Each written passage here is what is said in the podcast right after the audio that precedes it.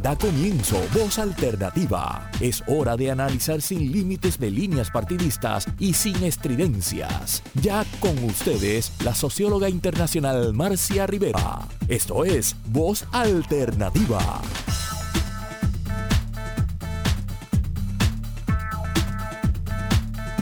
Amigas y amigos, estamos en otra edición de Voz Alternativa.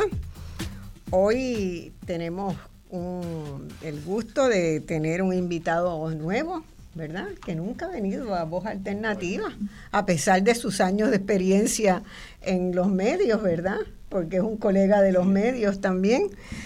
Eh, tenemos con nosotros a José Manuel Ortiz, perdón, a Jesús Manuel Ortiz, que ustedes saben que hace muy poquito asumió la presidencia del Partido Popular ganó la elección interna y la asumió y, tiene un tremendo desafío por delante porque como dice todo el mundo, ¿verdad? Hay que recomponer mucho los retazos ahí del partido. Y tenemos para un saludo al amigo Héctor Luis Acevedo, que le he insistido en que se quede en el programa porque él es de, nosotros dos empezamos como adolescentes casi en estas lides de, de los análisis electoral y del trabajo electoral. ¿Tú te acuerdas? Yo me acuerdo, muy buenos días a Marcia eh, y a Jesús Manuel. Eh, cuando yo tenía la edad de Jesús Manuel, sabe Dios, ya yo era un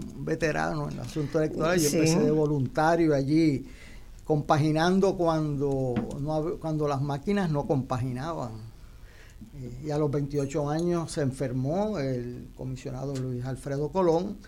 Eh, tuvo que renunciar por cuestiones de salud y me nombraron a mí, que era nuevecito. Marcia estaba ya en el Tribunal Electoral.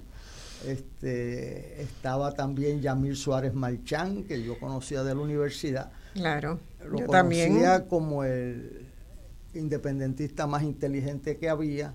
Eh, en esos momentos era un líder tremendo. Eh, y había uno que en sociales eh, era demasiado de izquierda para que la izquierda lo entendiera, que era Juan Lara.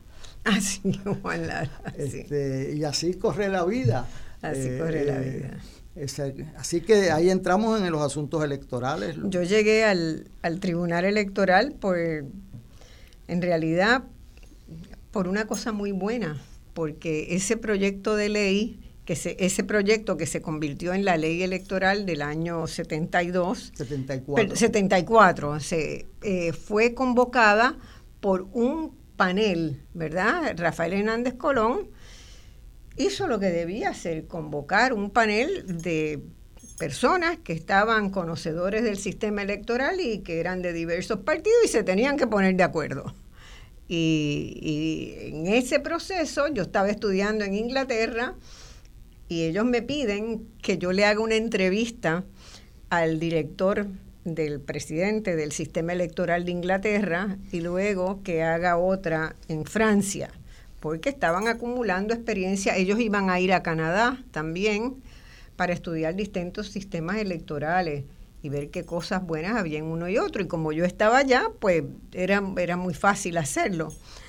Y nunca me voy a olvidar de esa experiencia no me voy a olvidar de esa experiencia porque nosotros poníamos mucho énfasis en el tema de la seguridad del sistema, ¿verdad? En que nadie fuera a votar por otra persona, por uno que se había muerto, por un hermano que estaba enfermo. Nuestro énfasis era en la seguridad. Y yo le hice tantas preguntas al Señor, ¿verdad? Muy elegantemente hechas de cómo Inglaterra custodiaba el sistema.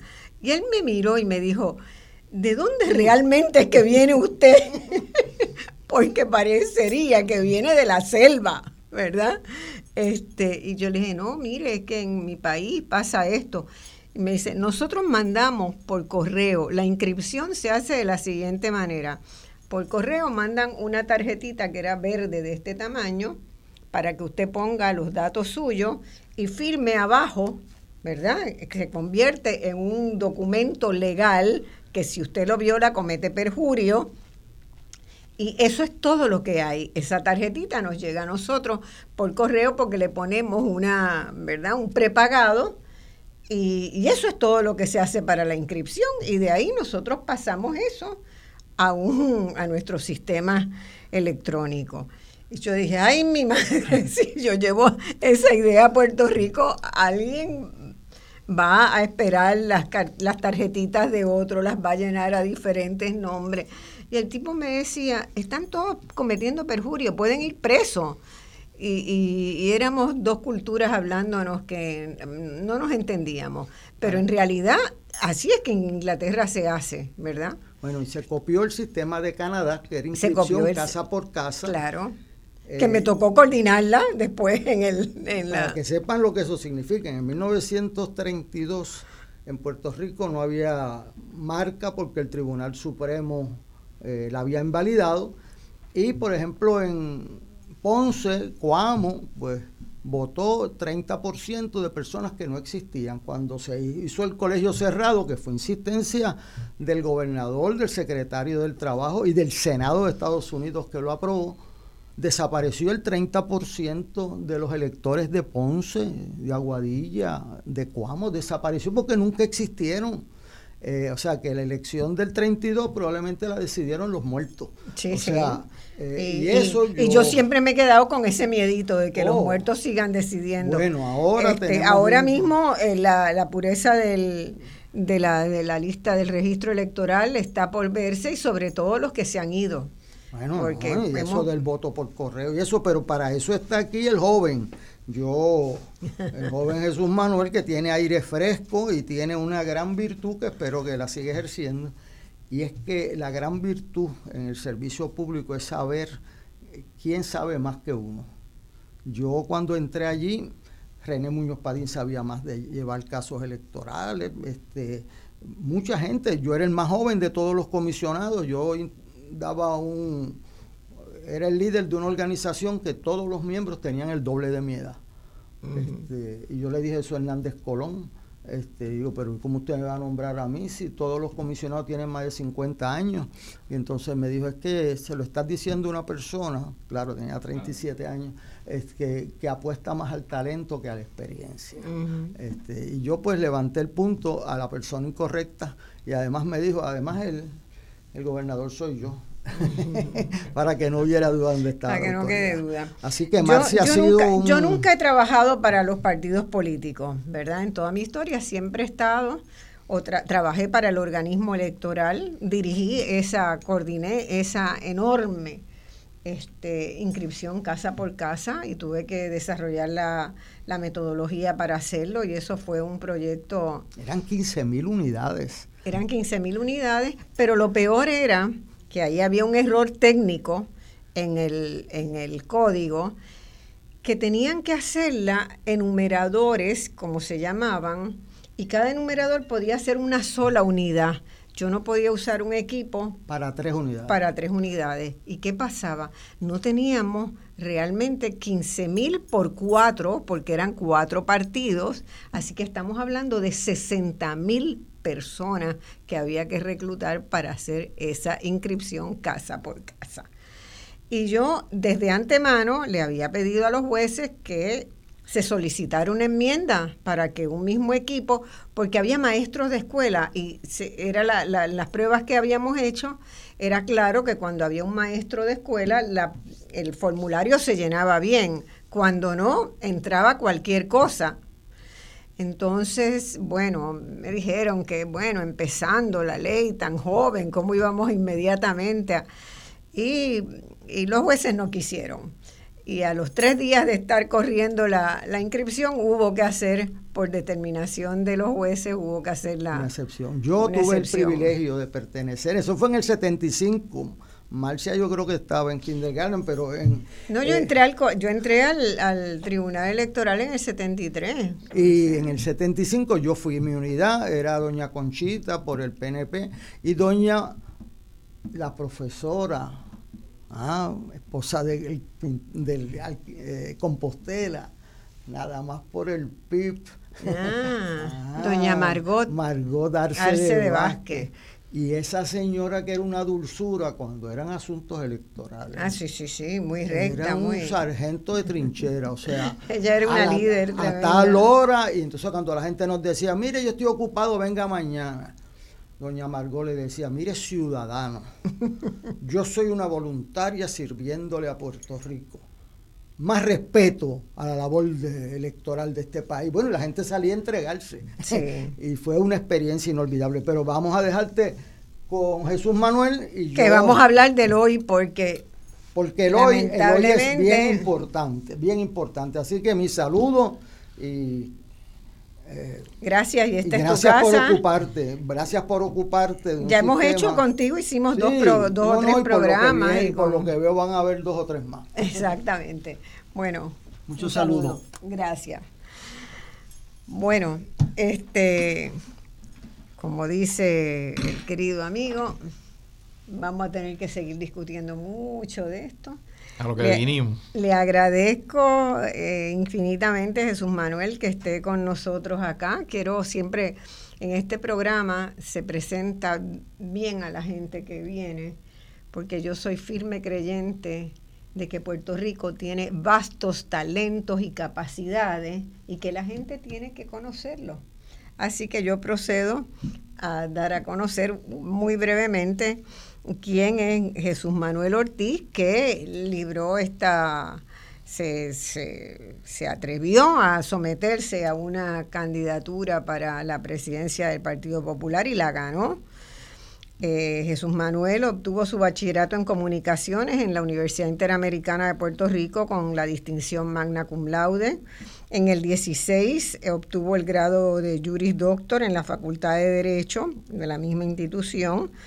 Comenzó su carrera profesional laborando como periodista, reportero y editor de programas radiales, o sea, en estas mismas tipo de facilidades, y luego como productor de programas de investigación.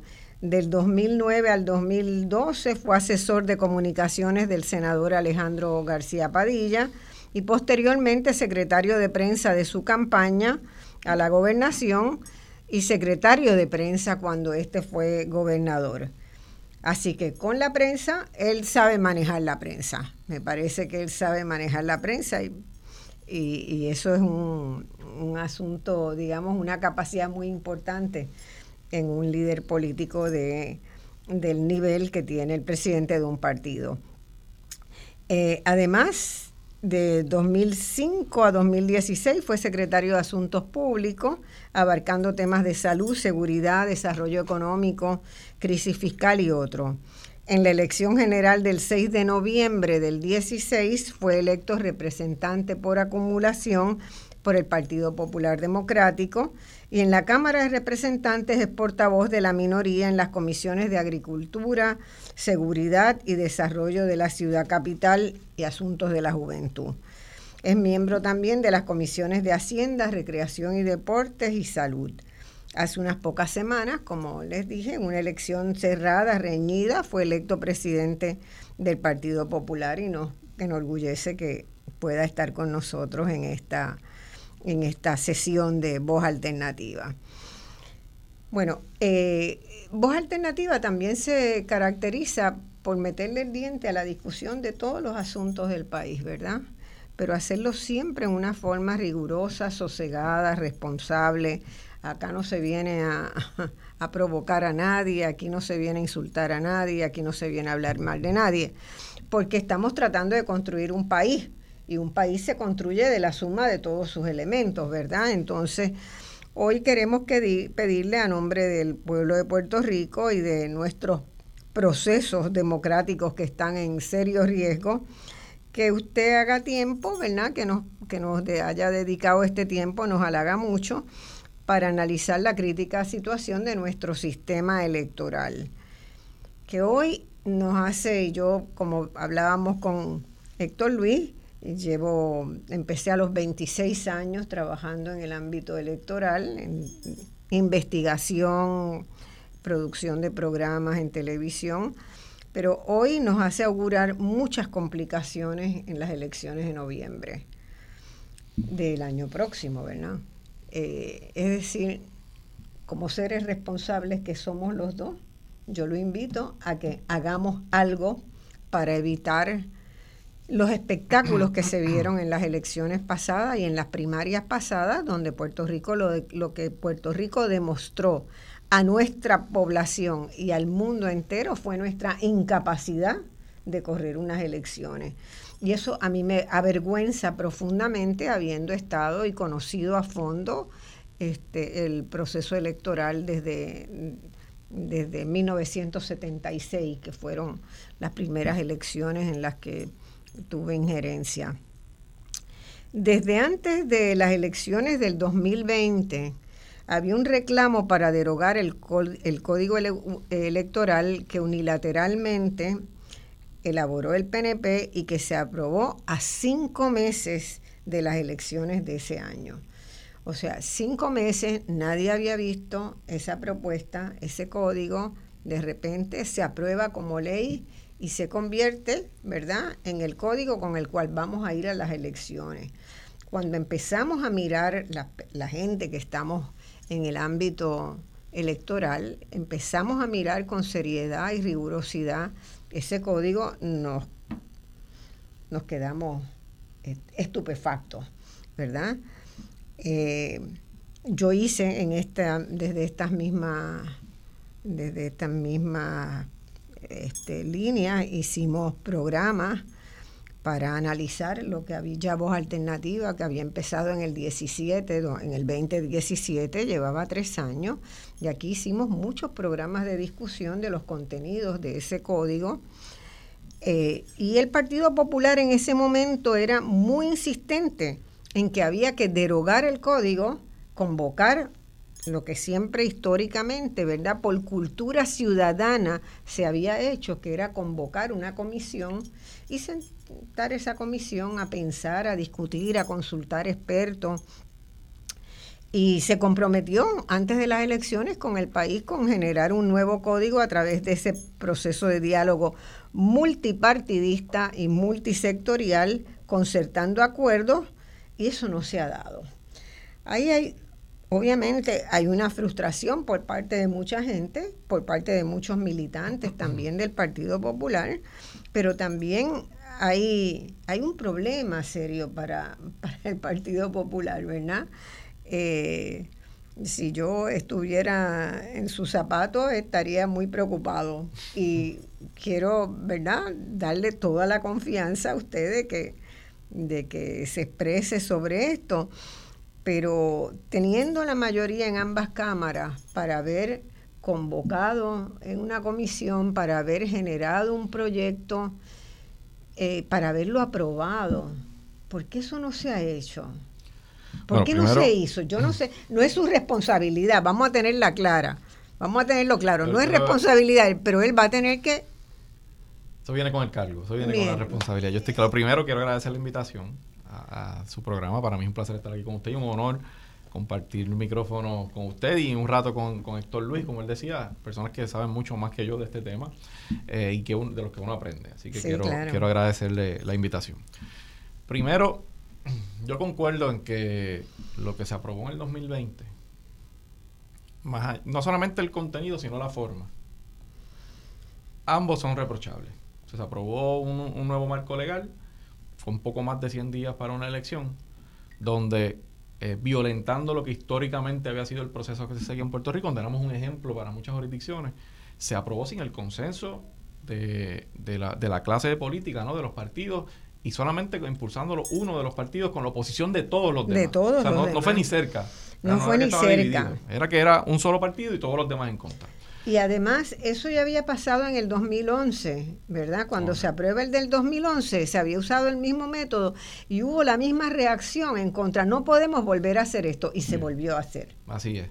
Eh, así que, de entrada, eh, el primer problema es la manera en que se aprueba. El segundo problema, por supuesto, es el contenido eh, de la medida de, a lo que yo sé que vamos a entrar en unos minutos. Pero en cuanto a la posición del Partido Popular, yo coincido, la posición del Partido Popular en la elección de 2020 fue derogar y, regresar eh, a lo que teníamos y mejorar lo que teníamos, por supuesto. No se trata de quedarse uno eh, eh, en el pasado, sino de ir mejorando lo que hay, pero siempre valga la redundancia, para mejorar y no para dar paso hacia a, mí lo que me da tristeza, realmente me da tristeza por el país, es que tuvimos los expertos sentados en esta mesa identificando las áreas que había que mejorar. Sí. Pero no había la intención, o sea, no había la intención de quienes impulsaron, la voluntad no la había. El Partido Popular promete derogarlo y yo creo que cuando comienza este, esta, este cuatrenio eh, se enfrenta a una disyuntiva.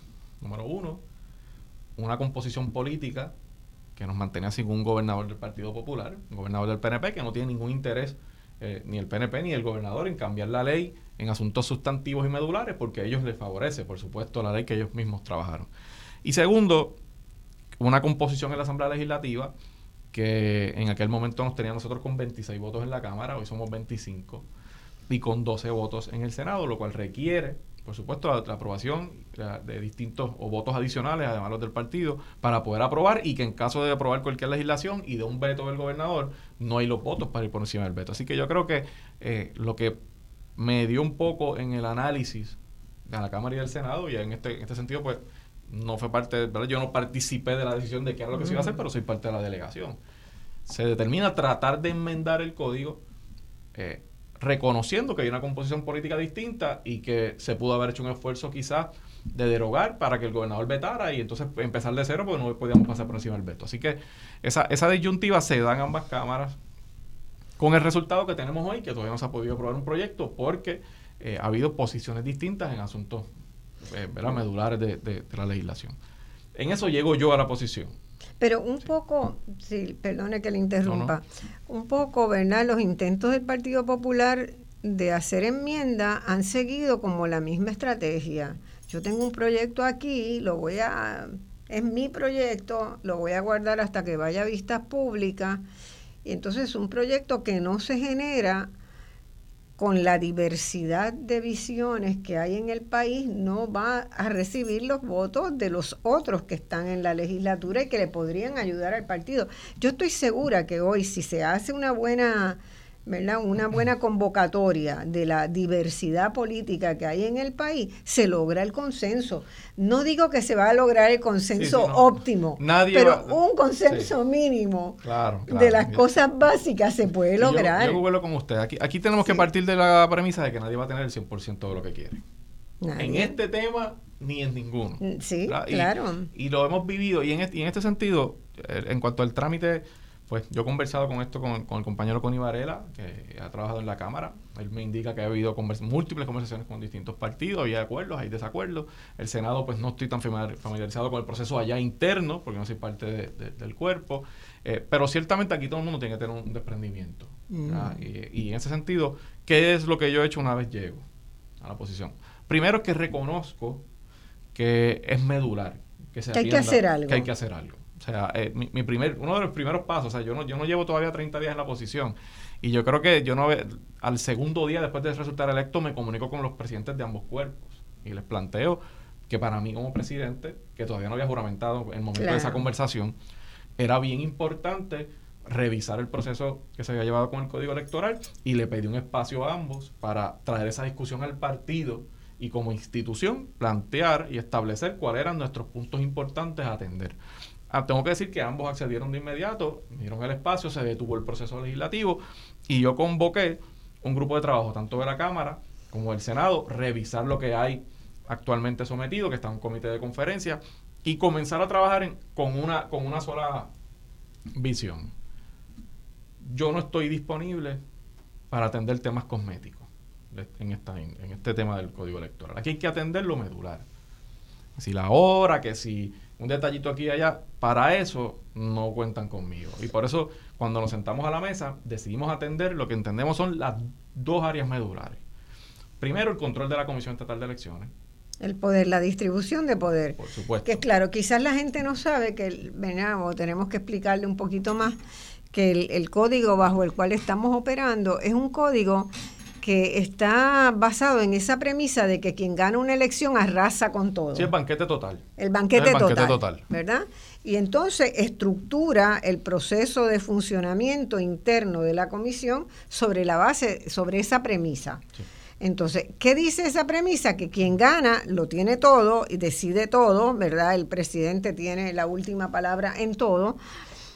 Y el segundo que acompaña es el que segundo que tenga más votos eh, íntegros, votos íntegros, que es el Partido Popular. Los otros tres partidos, pues no existen, ¿verdad? Correcto, según este código actual. Según el código actual. Eh, y eso, pues tiene muchos problemas porque en la Comisión Estatal de Elecciones hay muchos trabajos que hacer. Y tradicionalmente pues se dividían los trabajos de manera de que todos pudieran participar de alguna de las fases de implementación. Así. Y, y eso, eso, ¿verdad? Es, es, terrible porque se pierde un expertise que se ha ganado a lo largo de los años. Así que esa distribución de poder hay que remirar. Es uno de los temas fundamentales, sin duda alguna. El segundo tema, que me parece a mí que es fundamental, es el manejo del voto adelantado. Claro. Lo que era el voto ausente, se eliminan esas, esas distintas categorías en este código y se abre prácticamente una flexibilidad infinita para el, para el voto eh, adelantado, voto ausente, especialmente el voto por correo. Eh, eh, vamos a explicar otra vez un poquito para que la gente lo sepa. Eh, en Puerto Rico sí existía, me están haciendo ya la, musiquita de la pausa. Vamos a la pausa. y en cuanto volvamos vamos a explicar cómo funcionaba ese, o, ha funcionado, ¿verdad? En las últimas elecciones el, voto, el voto ausente, el voto por correo.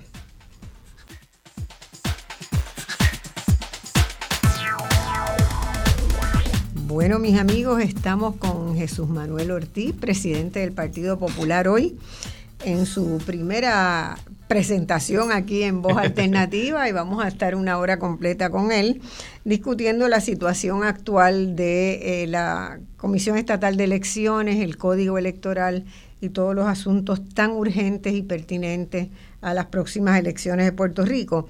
Él acababa de decirnos que no, no este, sostenía, no no quería endosar el hecho de que se hicieran enmiendas frívolas, enmiendas por cuestiones eh, de que son este absolutamente cosméticas. O sea, yo, no, iba a permitir, y no lo voy a permitir como presidente, que el, código malo e injusto del PNP se convierta en el código malo e injusto del PNP y el PPD. Eso es lo que no puede suceder. y yo no, no voy a acceder a una, a una intención como esa, por eso hemos estado trabajando eh, un y que en ese sentido iba a identificar, ¿verdad?, los asuntos más importantes, y había identificado ya uno que era la distribución de poder adentro de la comisión. Correcto, y dentro de la distribución de poder, yo nosotros lo, lo vemos en dos direcciones. Número uno, lo que es el nombramiento del presidente. que este código lo convierte prácticamente en una agencia de gobierno como cualquier otra. Lo nombra el gobernador y esa persona nombra a todas las personas que trabajan allí y responde, en vez de ser un representante del interés público, se convierte prácticamente en un representante del gobernante. Y eso es lo que no puede pasar. Yo quería agregar que hay, hay muy pocos países en el mundo, muy pocos países que donde el organismo electoral depende de la presidencia o depende del gobierno es un principio fundamental de la democracia que el organismo electoral debe ser independiente, totalmente autónomo en términos de generar sus funciones, va a recibir el dinero del gobierno, pero tiene que ser autónomo para que la gente tenga confianza y no dependa del, del gobernante de turno. Y en eso se ha trabajado muchísimo, hay un, hay un organismo internacional que, vela por eso y que estudia eso en todos los países y, lamentablemente pues Puerto Rico a veces los invita a que vengan de observadores, pero no utilizan. No, después, del, después de 2020 no creo que estemos en la posición de, poder representar lo que, que, es parte de la gran frustración aquí. O sea, si había una, una institución que el país respetaba y que en Puerto Rico salvo algunos incidentes que se dieron a través de los años, ¿no? Particulares, pero no había grandes cuestionamientos en resultados electorales, ¿verdad? En, como regla general. De momento nos convertimos en un país que no se pudo administrar una primaria, nos convertimos en un país donde un solo partido controla el proceso, donde nadie puede asegurar que las personas que emiten votos, muchos de ellos o es el elector que le corresponde, o era un elector que no estaba muerto, como ustedes hablaron, ¿no? Una persona que, que haya fallecido, o que incluso no reside en el país, no tiene domicilio.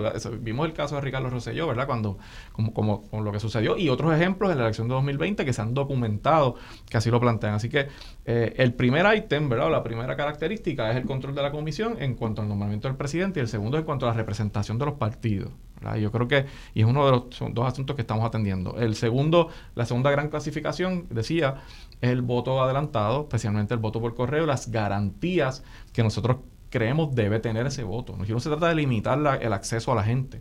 Se trata de garantizar que quienes voten es quien tiene derecho a votar y quien votó es el elector que se identifica y que viven aquí, no, no, no, que una persona de California decida quién es el alcalde de San Juan, si no reside aquí. Pero le corresponde a la gente que vive en San Juan. Eh, y, el tercer punto es la, intención del elector. Son tres asuntos eh, principalísimos que estamos mirando. Que, se respete la intención del elector cuando hace su marca. Así es, que se respete. ¿Qué, qué proceso hemos seguido? es, convoqué ese comité, se, ha estado, se revisó lo que se había trabajado en ambas cámaras. yo como, presidente establezco cuál es mi, mi posición institucional, eh, ¿verdad? Para que sea la que representa el partido. Lo converso con ambos presidentes, con ambos grupos de trabajo. Comenzamos a trabajar esas enmiendas puntuales. Eh, ya yo he hecho unos acercamientos a, compañeros presidentes de otros partidos con la intención de sentarme a conversar con ellos sobre la posición del Partido Popular. Yo creo que eso tiene que ser tiene que estar muy alto en la agenda, ¿verdad? En este momento, eh, la sociedad puertorriqueña ha, estado muy maltratada, literalmente, en términos de reducirle los espacios de participación que tiene y, de abusar, ¿verdad? De, abuso gubernamental en el sentido de tomar decisiones que van por encima de leyes, de reglamentos, de todo, se saltan todo. Y, y yo creo que en este momento el país eh, puede recibir una gran noticia si ¿verdad? todos los partidos, ojalá que el PNP también hubiera la sensate para hacerlo, pero lo dudo, pero si los partidos opositores a ese código se juntaran en una mesa y dijeran, vamos, tenemos este plan común. Pues Eso sería una gran noticia en Puerto Rico. Yo le puedo adelantar que ya yo he tenido contacto con algunos compañeros. Sí, y, voy y todavía hay uno adicional que me falta que no he podido comunicarme con él. Eh, pero estamos esperando si esta semana podemos conversar. Eh, obviamente conciliar las agendas, eh, porque además, poco tiempo. Y, además, pero ya sucedió, ese paso inicial se dio. Está bien, y además conversar en conjunto, no solamente que desde la presidencia del Partido Popular se hable con el presidente de, no hay, en Victoria Ciudadana no hay presidente, con el coordinador, o con el presidente del de Proyecto Dignidad. Eh, aquí hay que hacer una reunión política técnica hay que, porque la gente que está allí dentro trabajando en la comisión es la gente que más sabe lo que está pasando. Entonces, para tener realmente una estrategia de decir, bueno, hay que enmendar esto, hay que enmendar esto, se necesitan las dos cosas. Esos contactos fantásticos, pero la próxima etapa debe ser, vamos a convocar una reunión de 20 personas y, digo una cosa que lo vengo diciendo hace mucho tiempo, Puerto Rico no tiene un comisionado, un representante de los que no votan. Y los que no votan en Puerto Rico son más de los que votan, porque no se inscriben o porque estando inscritos no, no, participan.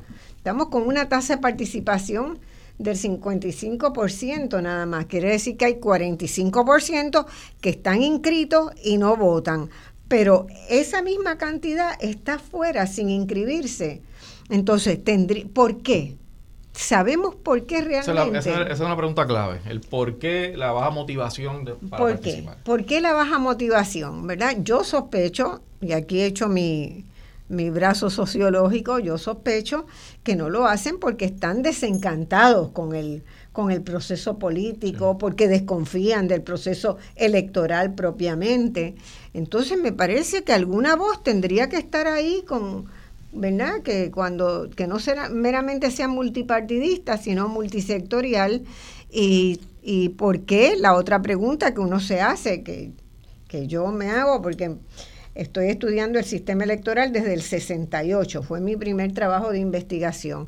En el 68 había menos del 1% de personas que cruzaban fila de partidos para votar por un candidato de ahora, de otro.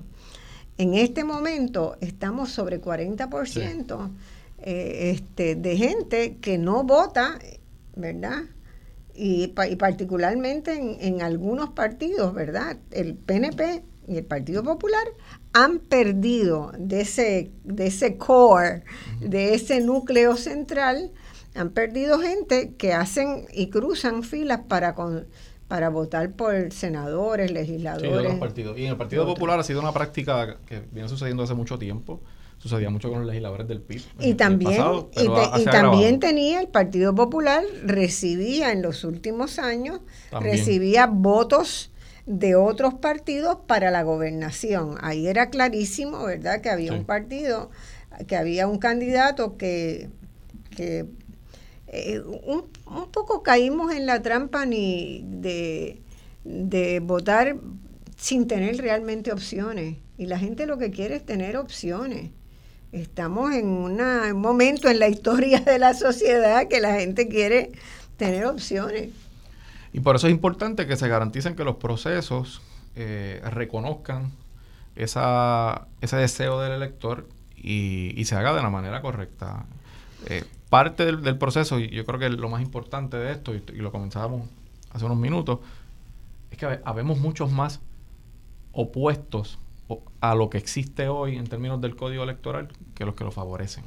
Pues imagínate, ¿cómo vamos a ir a ah. elecciones con eso? Eh, pues, y requiere una gran responsabilidad, así por lo menos lo veo yo, eh, de poder armonizar posiciones y entender que de entrada no vamos a recibir el 100%, pero hay unos temas que podemos adelantar. Y ya, ya en el pasado, cuando surge la aprobación de este código en el 2020, hubo eh, la posición del Partido Popular, la posición de Victoria Ciudadana, del PIB. Eh, yo no recuerdo si Proyecto de Dignidad en aquel momento hizo una expresión, yo creo que sí también. Eh, teníamos una gran, un gran campo de coincidencia en las observaciones que hacíamos y yo, y yo estoy confiado en que hoy es igual. Hoy es igual. Es igual, pero tiene que haber una voluntad de sentarnos e ir como un bloque y yo, mi, mi, ¿verdad? Mi, como yo lo veo si nosotros llegamos juntos con unas propuestas medulares, tenemos el proceso legislativo corriendo, es poco el tiempo, por eso es que quizás el proceso no nos permite quizás hacer todo lo que queramos si queremos aprobarlo pero los legisladores tienen que ponerse para su número, todo el mundo, porque de otra manera no se hace. Estamos, eh, los que están en contra del código electoral son más de la mitad del país. Por supuesto.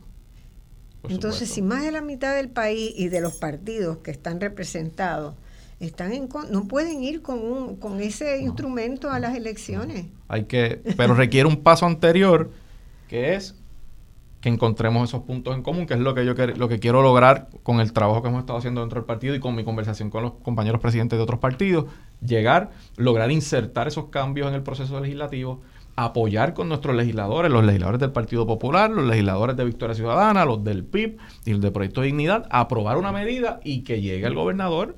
Y si llega el gobernador y el gobernador la veta, es responsabilidad del gobernador que cargue con, la, con lo que pase. Por supuesto. Y nosotros tenemos que ir, entonces nos vamos a ver en las urnas. Ya el país sabe cuál es el camino, cuáles son las propuestas y que tiene cuatro de cinco partidos políticos y podrían ser cinco si, si el, senador Vargas Vidot ¿verdad? también participa, quien, quien le envío un abrazo y tengo una gran relación con él. Eh, juntos buscando regresar a lo que era un sistema confiable, donde hay una participación amplia de todos los sectores y que hay un solo partido que se niega a hacerlo, simple y sencillamente porque la ley actual los beneficia y está hecha la medida para ganar las elecciones. Así que yo, lo, yo mi, llamado, ¿verdad? Y, lo que quiero que entiendan de, de, cuál ha sido mi posición, primero es que, y lo reitero, lo quiero decir nuevamente porque es que para mí es importante. Esto no se trata de cambios cosméticos.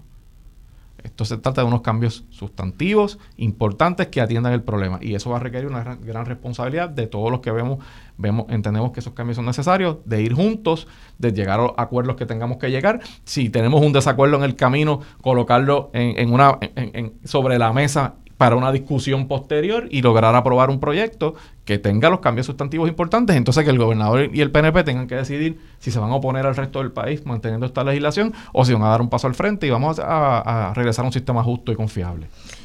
En el mirando uno, ¿verdad? El, con ojos escrutadores el código. Hay muchas cosas que el sistema político electoral de Puerto Rico debe cambiar no todas hay que cambiarlas de aquí a las próximas elecciones o no se podrían cambiar de aquí a las elecciones porque pueden implicar cambios constitucionales, ¿verdad? Y yo creo que eso también debe ser objeto de una concertación de acuerdo donde eh, si, si, miramos la baja en participación electoral y nos preguntamos por qué esa baja, tenemos que darle una contestación a los electores para que no se vayan. Porque lo peor que le podría pasar a Puerto Rico, además de que se le vayan los puertorriqueños y se y establezcan casa ya, con todos los problemas que tenemos, con todas las crisis que tenemos, lo peor que podría pasar es que también se desmorone nuestra institucionalidad electoral, punto. Y que la gente no vaya a votar, ¿verdad? Como en la famosa novela de Saramago, este, que un día la gente decidió no ir a votar. Eh, y, eso, y eso es complicado, ¿verdad? Porque hay cosas como la representación proporcional, que es algo justo, incluso considerar la bicameralidad que en este país se votó sobre ella, ganó la, ganó la propuesta, ¿verdad? De, la unicameralidad, ganó la propuesta y nunca se, se instrumentó ni nunca se le dio más estudio. Eso, esa voluntad del electorado que votó para que fuera una sola cámara se perdió en el aire. Pero eso no se va a resolver ahora. Eso no se va a resolver ahora. Pero son temas, la segunda vuelta también, la iniciativa ciudadana, el referéndum revocatorio.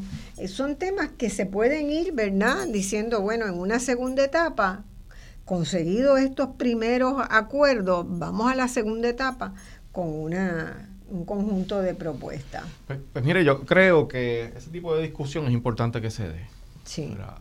Eh, coincidiremos en una, tenemos diferencias en otra. Yo incluiría la posible la limitación de términos. La limitación es, un tema que tenemos que discutir. Claro. Eh, y yo estoy totalmente de acuerdo en que como sociedad y como líderes políticos tenemos la responsabilidad de analizar el sistema que tenemos para que se actualice los tiempos. Y esas conversaciones hay que tenerlas. Eh, yo, yo lo puedo decir, hay unas que yo veo mucho de manera más positiva que otras. Algunas todavía creo que hay que discutirlas aún más, para ver los pros y los contras, pero la conversación se tiene que dar. Algunas tienen problemas técnicos, ¿verdad? Como las candidaturas coaligadas no es... Eh, necesita, ¿verdad? Un proceso de instrumentación que todavía no, no está no está claro, pero hubo antes en Puerto Rico, fueron eliminadas en el 2011. Este, así que eso eso nos queda a nosotros, ¿verdad? Toda esa gama de, recursos, de derechos, de derechos civiles, derechos administrativos, ¿verdad? Eh, relacionados con, la elección, es importante que la discutamos. Y es muy importante que, que el Partido Popular no se sienta eh, como apabullado por eso, ¿verdad? como, porque yo creo que lo peor que puede hacer como estrategia es asumir una actitud defensiva. Yo creo tiene, que, tiene que, salir al frente y discutir y poner poner sobre la mesa los puntos en que cree. Igual que, es lo que estamos haciendo en este proceso, que es lo que estamos haciendo en este proceso eh, y, honrar lo que ha sido una tradición democrática y de defensa de la intención del elector y, del sufragio universal que ha tenido el Partido Popular. Y yo creo que hay una nueva generación ahí eh, comenzando a dar unos pininos dentro del partido que estamos dispuestos a evaluar ¿verdad? las nuevas tendencias. Yo creo que no solamente en el tema electoral, hay muchos otros asuntos también que, que requieren eh, análisis de política pública y, yo veo disposición. Yo lo que creo es que esa disposición tiene que ir acompañada, no solamente en el caso del Partido Popular, de todos los movimientos y los partidos, tiene que ir acompañada primero de una disposición de sentarnos a conversar los temas. Segundo, de una disposición de buscar alternativas, e identificar los problemas y buscar las alternativas. Y tercero, un desprendimiento para entender que cuando uno se sienta a la mesa con otras partes, a llegar a acuerdos, eso conlleva no, y tengo que insistir en esto porque lo hemos vivido en la Asamblea Legislativa en este cuadro. Eso conlleva entender que no, no tienes el 100% de lo que quieres. O sea, nosotros lo vivimos en la, en la aprobación de las enmiendas de la reforma laboral, y lo tengo que decir así. Claro. Se demoró muchísimo en aprobar ese proyecto este cuatrenio, porque eh, había algunos compañeros que querían el 100%. Y llegamos al 98 y pues si no tengo el 100 no lo voy a aceptar. Y yo creo que esa, ese, ese tipo de, pensamiento lo que provoca es que entonces nos quedemos con el Estado de Derecho actual, con el que todos coincidimos que es malo, en vez de adelantar los pasos que podemos adelantar con las circunstancias políticas que tenemos hoy. Eh, así que yo coincido. Hay muchos temas que tenemos que discutir. lo que es una reforma constitucional en materia electoral y en otros asuntos constitucionales es necesario atenderlo. Bueno, Puerto Rico de, alguna manera se fue generando la idea de que la constitución era algo mejor no tocarla porque se puede tocar otras cosas y desbaratar. ¿verdad? Y entonces yo creo que es el único país de América Latina que no, de América Latina y el Caribe, que no ha hecho una reforma constitucional en 60 años, bueno, en, el caso nuestro de 50 años, ¿verdad? Pero casi todos los países entienden que la, es la carta magna de un país, es la línea general, pero en 50 años hay mucha evolución, ¿verdad? Claro, de hecho están construidas las constituciones para que sea difícil tocarlas y cambiarlas para evitar los cambios todos los años, pero ciertamente Sí, en el caso de nosotros ya son 70 años, son 70 años y ciertamente la... Cosas cambian en el camino. Cosas han cambiado, muchas cosas han cambiado en el camino. Y, no hay que tenerle miedo a eso, ¿verdad? Hay que trabajarlo con prudencia y hay que trabajarlo con responsabilidad. Con, responsabilidad y con sentido de responsabilidad hacia el país.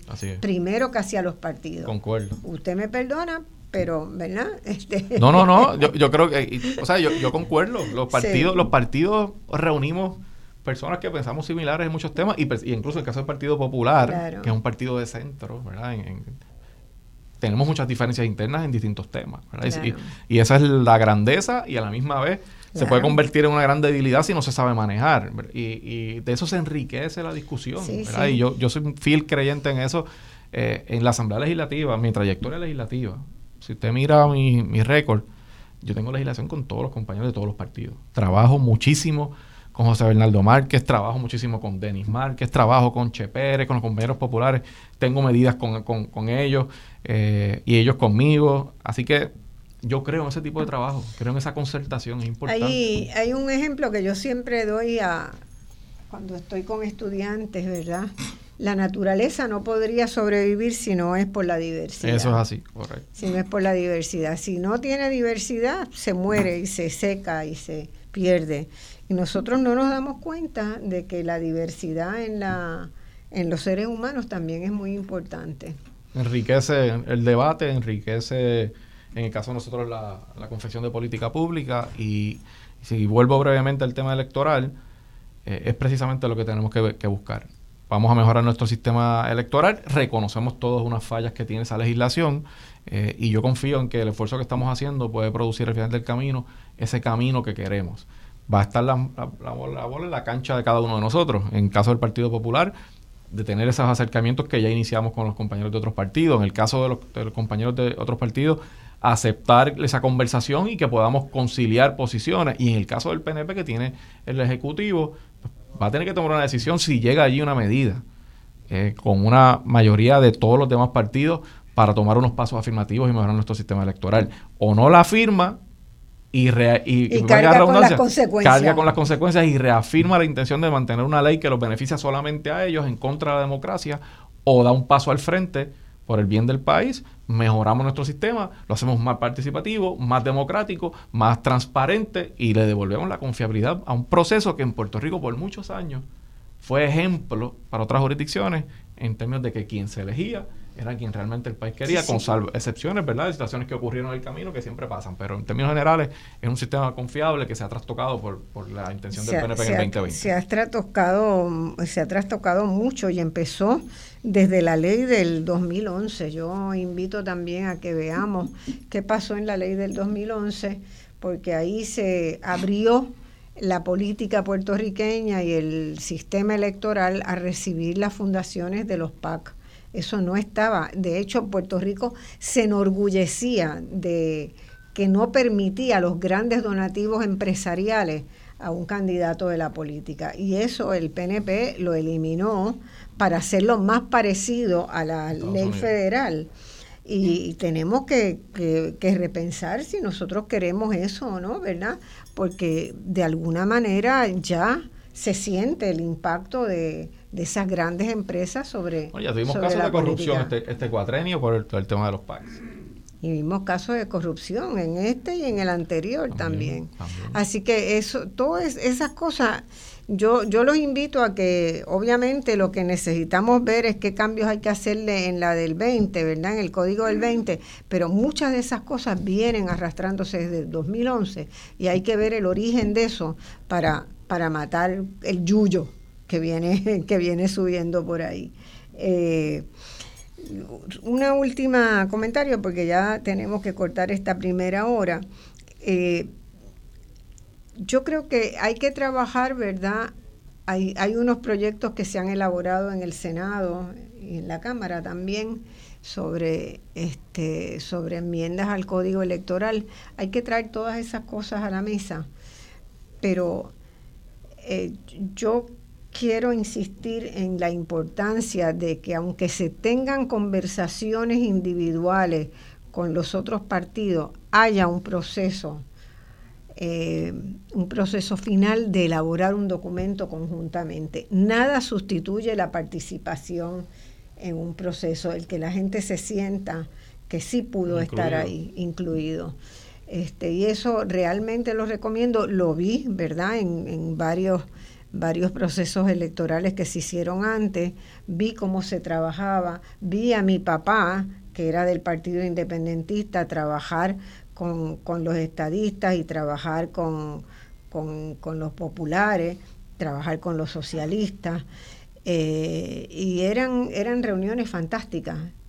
Yo muchas veces de colada iba a esas reuniones para enterarme porque ya me interesaba el tema y, vi cómo se podía gestar algo por Puerto Rico desde personas con distintas visiones. Y vi cómo cuando tenían que llamar, que tenían que bregar con las cosas más técnicas de la comisión, llamaban a los que estaban en la comisión y los que estaban en la comisión también hacían sus aportes. Un principio que mencionó Héctor Luis en su saludo, y es que los líderes políticos, Marcia, tenemos que entender cuando hay gente que sabe más que uno de algo. Claro. No, no, no se es un líder más grande por pensar que te la sabes toda. Obvio. Al contrario, por rodearte de personas que conozcan los temas. Eh, y si tienes esa capacidad de, traer gente que pueda aportar a la mesa sobre un tema en particular y mejorar lo que empezamos, quien gana es el país al final del camino. Claro. Y, esa, esa, esa mentalidad me parece que en ocasiones se, se echa a un lado, quizás por protagonismo o por alguna otra intención, y se le hacen daño al país. Yo creo que es fundamental, porque desde esas diferencias se construye bueno, mucho. Yo, esta mesa está dispuesta, disponible para cuando sea necesario hacer esa, esos anuncios, y de verdad que confío que podamos hacer unas elecciones bajo otra bajo otro marco jurídico que el nosotros estamos haciendo todo el esfuerzo para que así sea y vamos a poner nuestra parte, nos mantenemos informadas de, cómo va el proceso y, esperemos que al final tenga un resultado positivo. Bueno, vamos a la pausa y empezamos con la segunda parte del programa. Muchas gracias. Gracias a usted por la invitación. Gracias, a la verdad.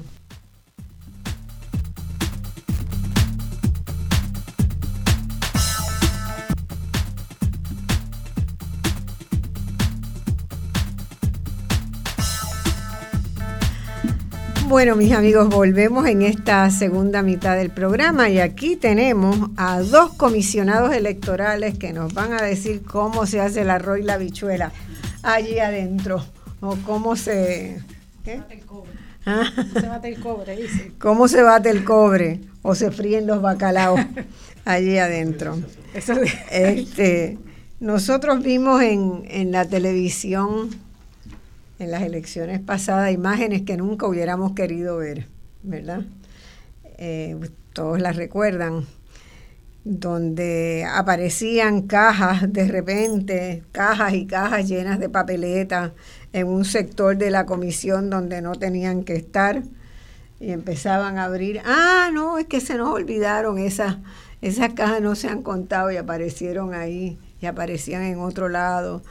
Eh, fue realmente un, un proceso muy, muy penoso para Puerto Rico y que daba muy pocas ganas de seguir con de seguir eh, participando en el proceso electoral.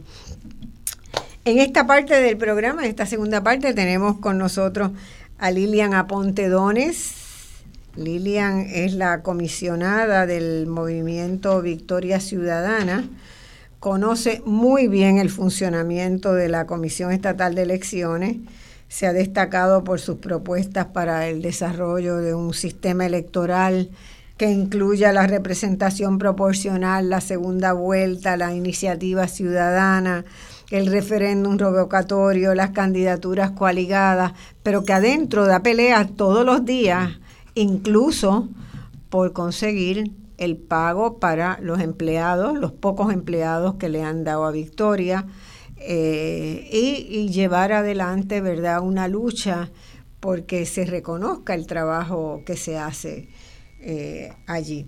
Eh, Lilian cuenta con un bachillerato en Ciencias Políticas y Sociología de la Universidad de Puerto Rico, una maestría en Derecho y Relaciones Internacionales de la Universidad Complutense de Madrid, además de haber completado su Juris Doctor en la Universidad Interamericana. Eh, Lilian, encantada en tenerte aquí, de verdad, siempre es un placer conversar contigo. Gracias, gracias por la invitación, ¿verdad? A Marcia, saludos a Nelson y a todos los que sintonizan en el día de hoy. Bueno, hoy tenemos a Nelson Rosario. Nelson es un batallador de grandes ligas. ¿ah? Él con, con los alegatos va donde quiera. ¿Qué tú no has peleado? Yo no sé. él ha radicado, él ha radicado recursos de todo tipo. Nelson Rosario es egresado de la Facultad de Derecho de la Universidad de Puerto Rico, eh, abogado de profesión por los pasados 25 años, atendiendo litigación civil, criminal, constitucional, recursos extraordinarios, derechos civiles, derecho electoral, derecho administrativo, consultoría comercial y corporativa, de todo. Ha litigado en la esfera local y federal para que se eliminara el requisito de utilizar notarios para recoger endosos en la inscripción de nuevos partidos. Eso fue un golazo, como dirían en Sudamérica. Eh, realmente eh, era una de las condiciones más onerosas que, tenía la Junta Estatal de Elecciones para poder inscribir un nuevo partido. Imagínense que un notario tuviera que firmarle al lado de cada, de cada una de los, de los endosos.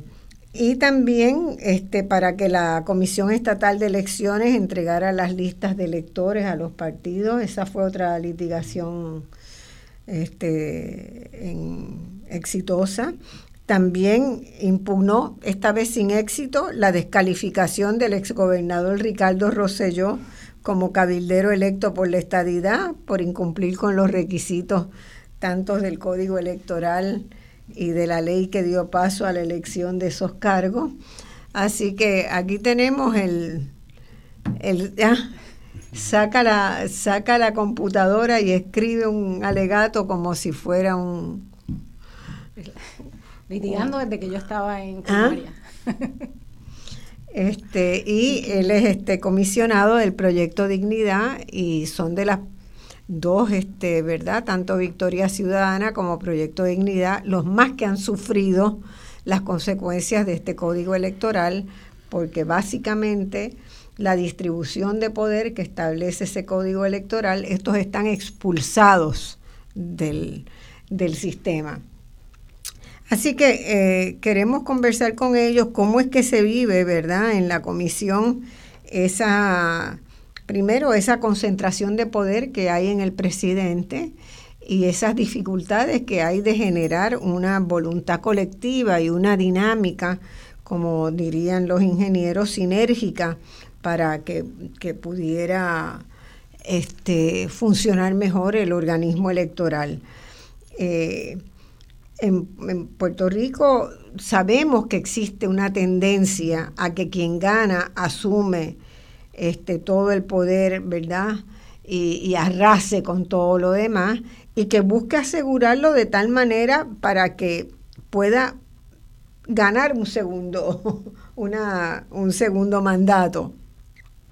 Así que el código está impregnado, ¿verdad? Si uno lo mira, es como un churrasco que tiene mucha grasita metida en el, en el medio, ¿verdad?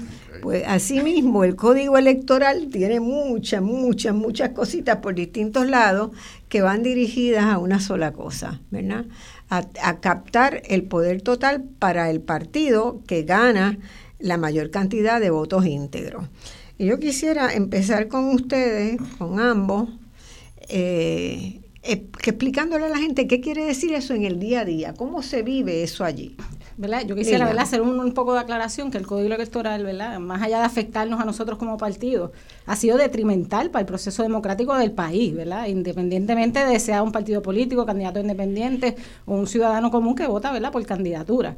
Eh, yo creo que el código electoral del 2020 eh, laceró tremendamente la democracia del país eh, ¿verdad? Y ¿verdad? tratando de no entrar en lo técnico aún de lo que representa el código, pero como tú bien mencionas, ahora mismo, como está redactado, un partido puede ganar la gobernación, inclusive no tener representación dentro de la Comisión Estatal de Elecciones, porque lo, ¿verdad? lo, lo crearon a la manera para que ellos podían tener el control. Y cuando hablo de ellos, pues hablo específicamente del Partido Nuevo Progresista, ¿verdad? Y en su, y en su contraparte, el Partido Popular Democrático, que, que ha estado durante los tres años ahí junto con nosotros y, casi ausente, ¿verdad? En, ese proceso. Bueno, primero que todo, gracias por la invitación, Marcia. Esto, la legendaria Marcia, llevo años viéndote, te lo conozco hace años, pero nunca te había conocido personalmente. Bienvenido acá. Esta es tu casa. Gracias. Bueno, yo tengo una, nosotros tenemos una visión un tanto estoica de, de la relación del código, del código.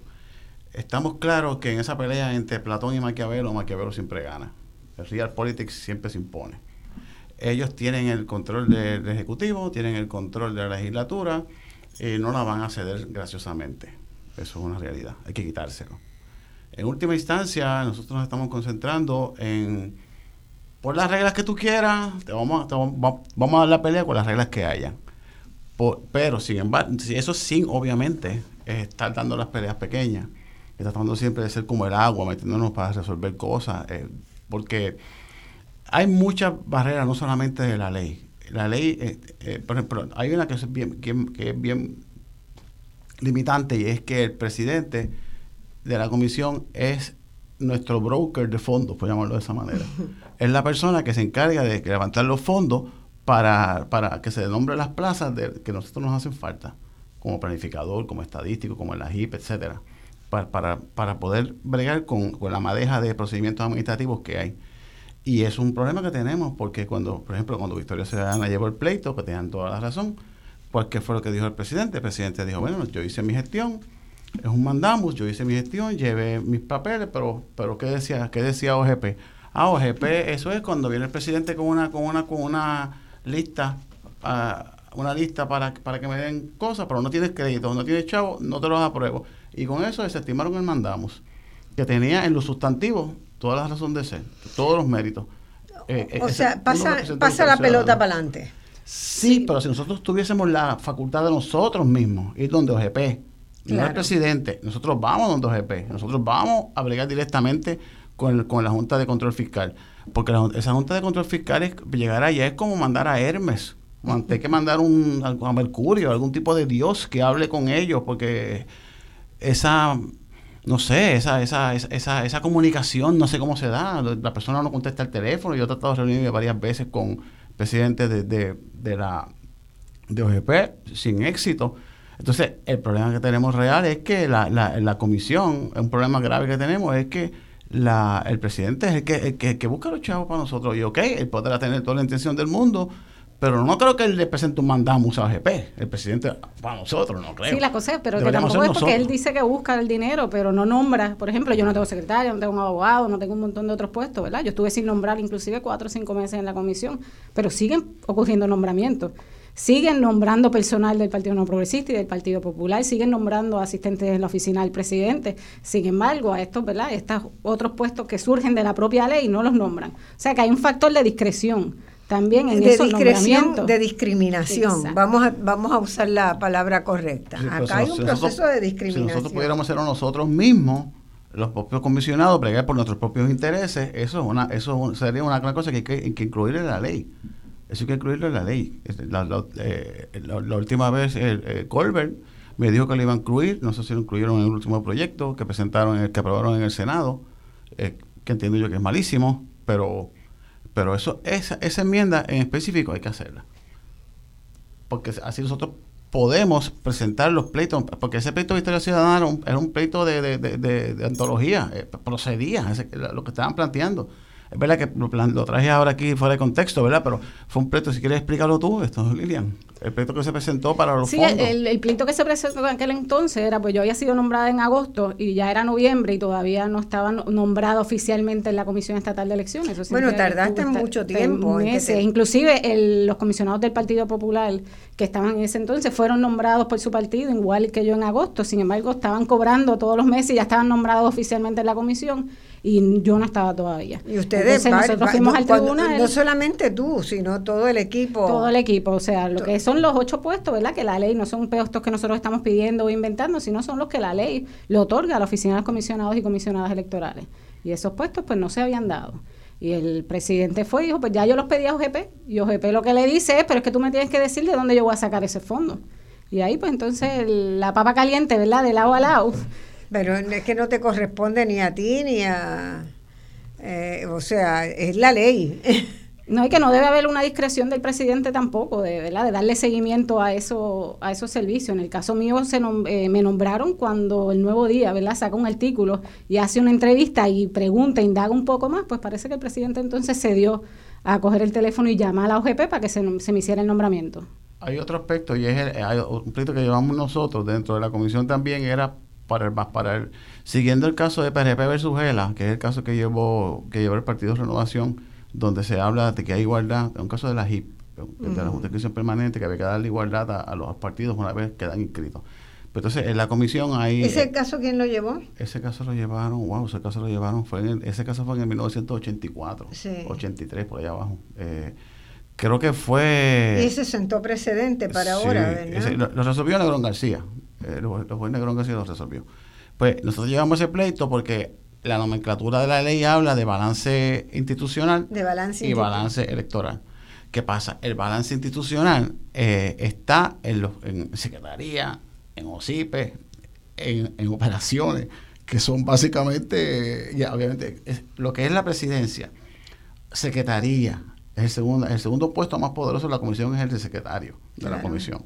Luego, luego OCIPE, que es el que brega con todo el asunto de. los registros electorales, son los custodios de la. Eh, exacto. Y, y, y después operaciones, que es donde se saca, donde saca todo el. ¿sabes?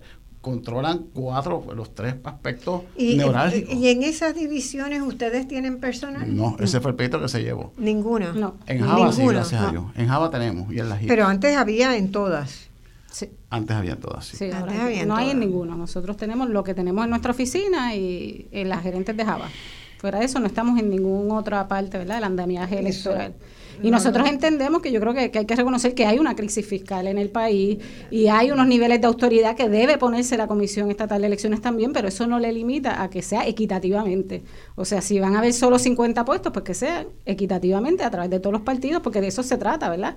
El proceso de transparencia, de eso se trata, ¿verdad? El, el balance. No es que hay 200, ¿verdad? Empleados y empleadas del PNP, empleados de confianza en toda la agencia y cinco del resto de los partidos, porque entonces eso no es balance, eso es lo que representa es un desbalance institucional en la Comisión Estatal de Elecciones. ¿Y, qué, posibilidades hay de resolver eso de aquí a, las próximas elecciones? Eso es algo que puede entrar en un, próximo proyecto, ¿no? que se corrija ese desbalance. O nosotros tenemos nuestra estrategia, eh, más o menos hemos, estamos como es, caminando distinto y y golpeando juntos, así que le decía Lenin, caminando la parte golpeando juntos. Pues estamos más o menos haciendo eso, esto, y hay unas cosas que no podemos adelantar, ¿verdad? Pero sí, estamos, hay, hay ciertas movidas que se están haciendo para lograr eh, eh, forzar, porque hay que forzarlo. O sea, mm, yo no, eso es un cuento de camino, como decía un cliente que yo tenía, eso es un cuento de camino, yo te voy a dar nada, pero es un cuando puedes, tener la mejor intención del mundo, pero ahí se te van a sembrar la, gente pensando en su escaño, pensando en sus empleados, pensando en su presupuesto, pensando en la reelección, como tú dijiste ahorita. Y al final del camino lo que queda es esto, lo que hay. o sea, yo no tengo mucha esperanza en realidad en el poder, en, la, gestión legislativa. Y, y, vamos, vamos a preguntarnos una cosa, o quiero preguntarles una cosa. Ese desbalance tan grande es porque no hay gente preparada eh, técnicamente, profesionalmente para ocupar puestos y todos los preparados en el país están en el PNP. No, es que simplemente que no los aprueban, o sea, tienen nombre y apellido, o sea, el mismo, vamos, cogiendo el mismo ejemplo de esta servidora, o sea, cuatro o cinco meses sin que se me nombre, según ellos, porque no habían fondos o GP no lo aprobaba, pues demuestra, ¿verdad?, lo que hay detrás, y es el miedo, el miedo, ¿verdad?, de que si dan un poco de información, pues, o si estamos ahí, pues sabemos que vamos a fiscalizar mejor, va a haber una mayor clase de transparencia, entonces tienes que ganar no por trampa, sino por propuesta. ¿Verdad? Que es a lo que apostamos nosotros. Yo no quiero ganar con un 10% de participación electoral, ¿verdad? Yo quiero ganar porque mis propuestas fueron las mejores, yo no tengo que hacer trampa, pero estos otros partidos pues se han acostumbrado a que eso es lo único que tienen con el declive de participación electoral que ha habido a través de los años, ¿verdad? Que han perdido ese auge, ¿verdad? Es un país que está cambiando, eh, pues representa una amenaza y pues su último bastión de, de lucha, su último bastión de sobrevivencia ha sido la Comisión Estatal de Elecciones porque yo la comisión que conocía, ¿verdad?, de hace unos años, eh, los mejores técnicos incluso estaban en los partidos minoritarios. Había técnicos de primerísimo nivel. Y una de nuestras propuestas, de hecho, fue esa, fue vamos a despolitizar un poco la Comisión Estatal de Elecciones, porque podemos crear una junta ¿verdad? Donde fue una de las propuestas que llevamos tanto al Senado como a la Cámara de crear una junta como de supervisión, ¿verdad? Donde esté representado todos los candidatos independientes, los partidos, y que ciertas oficinas sean profesionales, que no responden a ninguno, porque también proteges al trabajador que está ahí, porque al ser partido, ¿verdad? Ser empleado de un partido de confianza, está a la merced del comisionado o comisionada que esté en ese turno, sin derecho, entonces crear y hubo una experiencia, el Tribunal Electoral yo creo que trató genuinamente de que profesionalizara todas las, todas las divisiones y se reclutó la gente por capacidad, no porque perteneciera a un... Si me preguntas ahora mismo a qué partido pertenecía uno u otro, la mayoría no participaban en los partidos, ¿no? Eran gente que estaban en el ámbito académico, que estaban en el ámbito privado, profesional este y, eso hace una diferencia bien grande. eso fue una propuesta que llevamos, ¿verdad? Que estaba el, representante Jesús Manuel aquí, estaba fue una propuesta que sí llevamos a tanto al Senado como a la Cámara y a las vistas públicas. Ah, ah, eh, ese código eh, incorpora la noción de partido propietario y a mí, perdonen que, que me, me parece una una aceptación tan descarada. Es como si la democracia le perteneciera. ¿verdad? Partido propietario. propiedad. Que se atreven a ponerla en el código. ¿ah? Una desfachatez, porque es, Entonces, vamos a explicarle a la gente qué es la noción del partido propietario, ¿verdad? Porque eso es lo que se usa para identificar para privilegiar injustificadamente al partido que más votos íntegros obtuvo, ¿verdad? Entonces, pero esa, esa noción, a mí me daría una vergüenza terrible, terrible. Fíjate, en, una, en una argumentación que tuvimos en, en, una, en un caso, creo que fue con Antini Cueva, el que, el que a mí me hizo clic fue esto, que no es mi amigo necesariamente, pero lo respeto como abogado. ¿Cómo se llama este abogado tuyo? Rodríguez Panch. Es Rodríguez que cuando él estaba, él, está argumentando, dice, bueno, eso de partido principal y comisionado propietario, eso, y puso una cara, eso me, da, me revuelca el estómago. Yo digo, caramba, eso es verdad. Tú sabes, yo no, no me había hecho clic en la mente. Es fuerte. El partido principal, porque yo soy los principales. y los comisionados son los dueños de la. O sea, está en la finca, que ellos son los principales, y los comisionados son los mayordomos de la finca de ellos. Esa es la actitud. Pues, y, la, y el fundamento de ellos es el siguiente, y el fundamento es, una falacia. Ellos lo que dicen es que nosotros te, presentamos más candidatos que ustedes, por esa razón tenemos derecho a tener más participación en la comisión, pero eso se refuta por su propio por su propio argumento. Eso, eso es un eso es como te digo, un non sequitur, porque porque la razón por la que tienen más representación en los puestos políticos electivos es porque tienen más candidatos. Por eso no puedes utilizarlo para justificar que en, el lugar de donde se producen los candidatos tú tengas más, más, más, participación que nosotros. Pues entonces tú estás perpetuando por el hecho de, o como, como, como yo gané, pues yo voy a seguir ganando. O sea, no, no, eso no, es un, eso no es un fundamento. Como yo gané, soy principal y soy propietario. Ustedes son unos agregados, de hecho, añadidos, eran, adicionales. El tercero es un adicional de, de, los, de los partidos que entran aquí por invitación, así como si esto fuera una finca. Y el fundamento es ese. Por eso es lo que han dicho. es ese, esa visión de que quien gana arrasa con todo. Y la política no puede construirse sobre esa base. No, y eso, que... la, Comisión Estatal de Elecciones y cualquier organismo electoral no se basa en eso, no se basa igual que se basa, como menciona ¿verdad? el compañero, la Asamblea Legislativa y otros procesos. Tú no ganas, ¿verdad? La liga en baloncesto, la liga de soccer y vas a escribir las reglas para entonces a beneficio tuyo. En ninguna liga se ve eso y es aquí donde se establecen, ¿verdad? Las reglas del juego. Es aquí donde se, pero ellos no, ellos quieren, ¿verdad? Ellos ganan, quieren nombrar al árbitro, escribir las reglas, mover la cancha y ajustarlo para seguir ganando.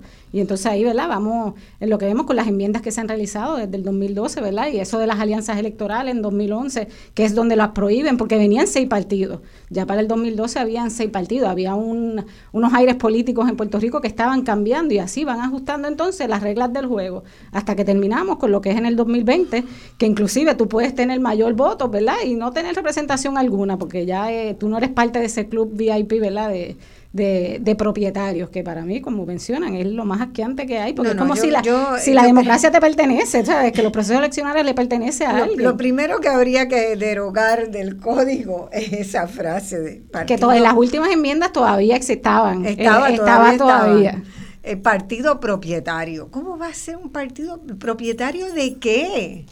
¿De qué es propietario? De las plazas en la comisión. De la democracia, de las elecciones en términos generales. Oye, porque, porque lo, que sucede es que los partidos, y este, y este asunto salió en la, en la, en la pasada reunión, los partidos tienen un montón de gente trabajando, un montón de gente que lo tienen allí en stock, o sea, amontonados en lo que en lo que los ponen a hacer, en lo que llega a la campaña electoral.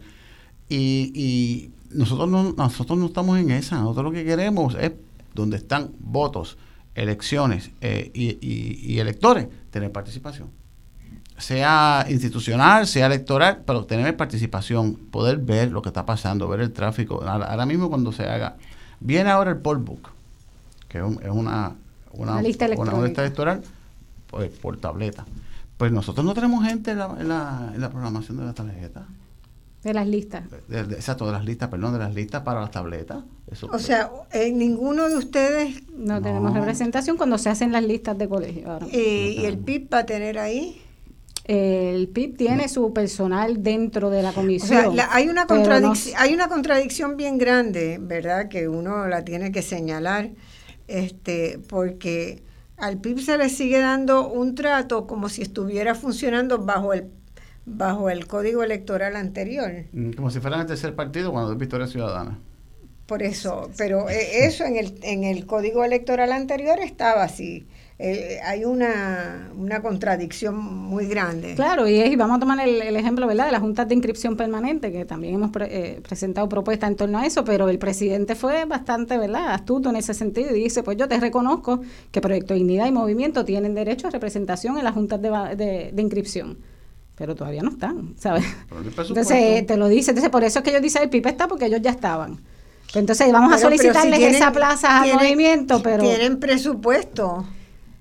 Según ellos no tienen, por eso es, ¿sabes? Que quién juega con el presupuesto y eso es algo que será hecho, ¿verdad? Tanto los compañeros como nosotros. ¿Ustedes han participado en alguna reunión con jefa o jefe de presupuesto de la comisión? ¿Qué les dice? De la comisión, sí, un montón de veces, que, que depende de los GP. Que depende de OGP. Y OGP dice que depende de la Junta. Entonces, por eso que secuestrar a la de OGP o al de OGP. Que nosotros deberíamos tener el standing. nosotros deberíamos tener el standing nosotros mismos, para nosotros hacer la gestión. Porque nadie va a, defender los intereses de, Mejor que ustedes. nosotros mismos. Entonces, la ley dispone que quien lo hace es el presidente que asumiendo para los fines de la discusión que tenga la mejor la mejor esto asumiendo eso la que tenga la mejor esto disposición la realidad es que no la va a tener que mejor que nosotros mismos. y yo quiero aclarar, ¿verdad? Porque Nelson dijo algo, nosotros no estamos pidiendo, y es lo que se ha hecho claro, ¿verdad? Porque van a repetir por ahí el PNPA, esto es lo que quieren son puestos, ¿no? Todo lo contrario, son ciertos elementos. Nosotros no creemos que ahora mismo en la oficina de finanzas, ¿por qué lo tiene que dirigir el PNP? ¿Por qué lo tiene que dirigir un partido político? La oficina de finanzas, de compra, eso no hace sentido a estas alturas. Esas, esas oficinas no deben tener ni balance ni institucional, ni electoral, ni nada. Deben ser, profesionales. y ya. Y de una vez protege. Ahora, Hay ciertas áreas como los OCIPES, como son el empaque de los maletines, que como tú vas a decirme, que solo el PNP va a encargarse de, de, preparar las listas, de preparar los maletines, de llevarlos. Entonces, ¿qué clase de, ¿verdad? de confianza le estamos dando al pueblo de Puerto Rico en el proceso electoral? Ninguna. Porque ellos son propietarios del proceso, electoral. Pero por eso es que cada vez son menos los que participan, porque ya hay una apatía y es entendible, porque es que no confía. Sí, es una forma de expulsar electores del sistema, porque si tú desconfías, ¿para qué vas a...?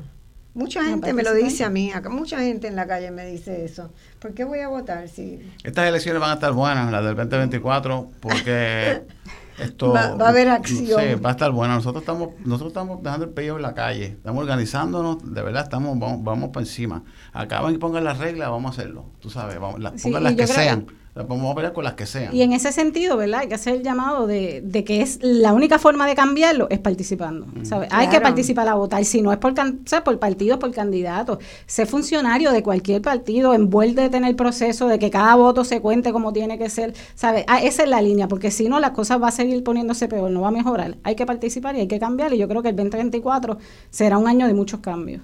Entonces, eh, en, en el código también se habla de, de balance institucional pero en realidad balance institucional no hay ninguno. No. desbalance, eso lo hablamos de ahorita, del desbalance institucional. Eso es que Java, solamente en Java y en las HIPS. Solamente en, en las HIPS en práctica. Bueno, en, la en, teoría, en, la teoría. Porque no tienen en las HIPS. Y en el CESI en teoría. Que todavía no existe. o sea, por eso, estamos en la teoría, hacemos reglamentos en la teoría. Sí, sí eso es otro problema más que hay. Nosotros tenemos una manera de trabajar allí dentro que nosotros hemos cuestionado, y yo, em, repetidamente, y es que, a ver cómo lo explico si, si yo tengo un proceso que, yo te quiero facilitar con la tecnología, pues yo primero tengo el proceso y luego le digo a la tecnología, hazlo de esta forma.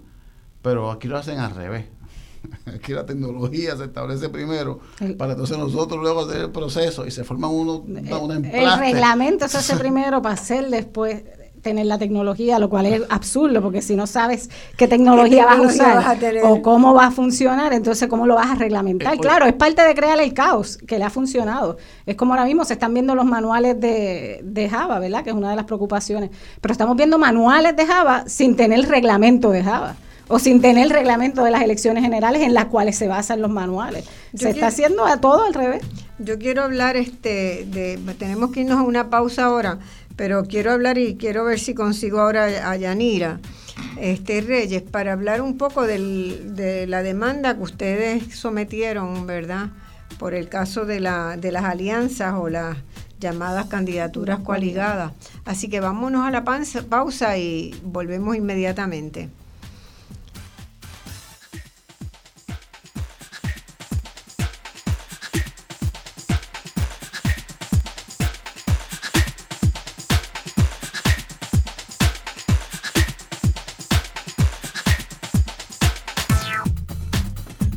Volvemos con el programa de hoy que está muy interesante. Y la pregunta central que tenemos es si podremos hacer unas elecciones bajo el actual código electoral, si es imprescindible cambiar el código o qué es lo que va a pasar en noviembre del año que viene en Puerto Rico, que eh, se supone que celebremos unas elecciones. Y esas elecciones, el problema es que el bipartidismo está quebrado, y ahora hay mucho temor sobre cómo van a ser esas elecciones, ¿verdad? Si se logrará quedar el Partido Nuevo Progresista, si el Partido Popular logrará recomponerse para, para llegar a la, a la gobernación, o si... O si gana PD las ¿Ah? elecciones, si gana Proyecto Dignidad. Si gana Proyecto Dignidad, si gana Victoria Ciudadana solo, si gana Victoria Ciudadana junto con una otro. Una alianza de país. Con alianza de país. Este, ustedes a lo mejor pueden entrar ahí en la alianza también.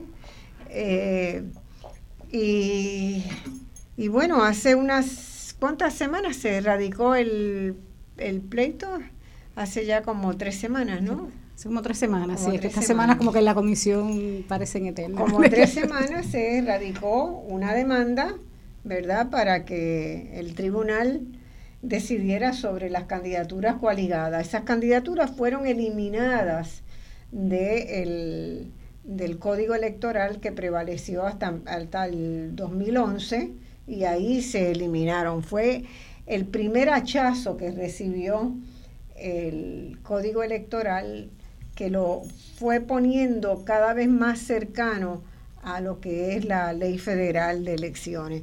Y tenemos en, por teléfono a la licenciada Yanira Reyes. Yanira es una gran abogada y ha trabajado en casos muy, muy interesantes.